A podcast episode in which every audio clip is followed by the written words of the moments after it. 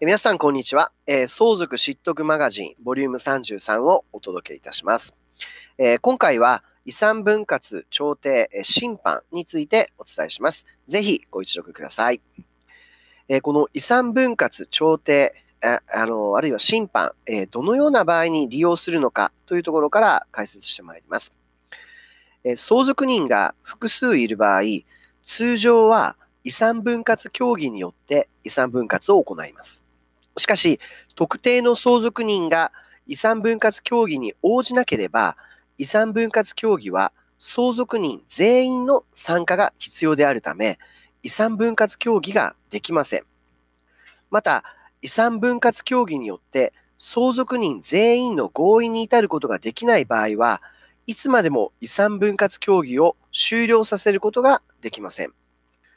このような状況に至ったときは、家庭裁判所に遺産分割の申し立てを行い、裁判所の力を借りて遺産分割することになります。家庭裁判所への申し立てには、調停の申し立てと審判の申し立ての2種類があります。審判を申し立てる場合に、審判に先立って調停を申し立てなければならないケースもありますが、遺産分割の申し立ては先に調停の申し立てをしなければならないわけではありません。しかし、審判の申し立てをしても、家庭裁判所の判断によって、調停手続きが先に行われることが多く、調停不成立の場合に審判手続きへと移行します。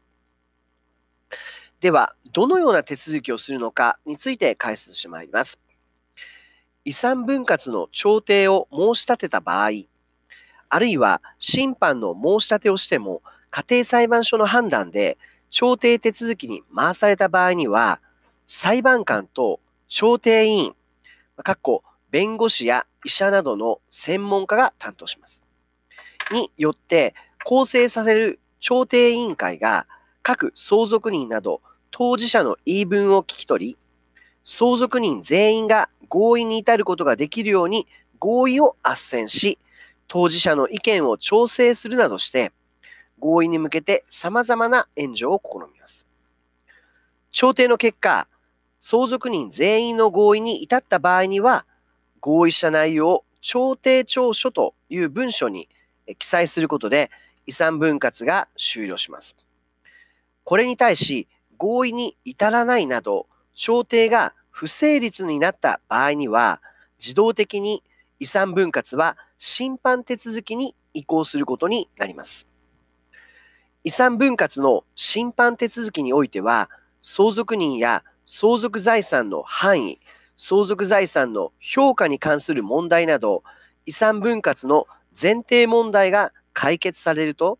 家庭裁判所は債務や遺贈の有無、特別受益や寄与分の対象になる相続人の有無などを確認し、様々な事情を考慮した上で、遺産分割に関する一定の判断を示します。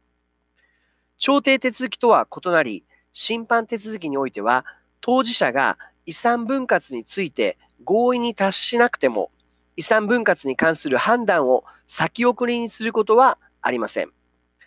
審判による遺産分割は原則として相続財産をそのままの形態で分割する現物分割が基本です。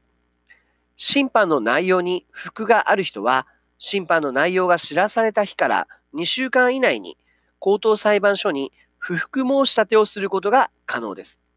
これを即時抗告と言います。今回は、えー遺産分割に関する、えー調停と審判についてお伝えしました。今回はここまでです。ありがとうございました。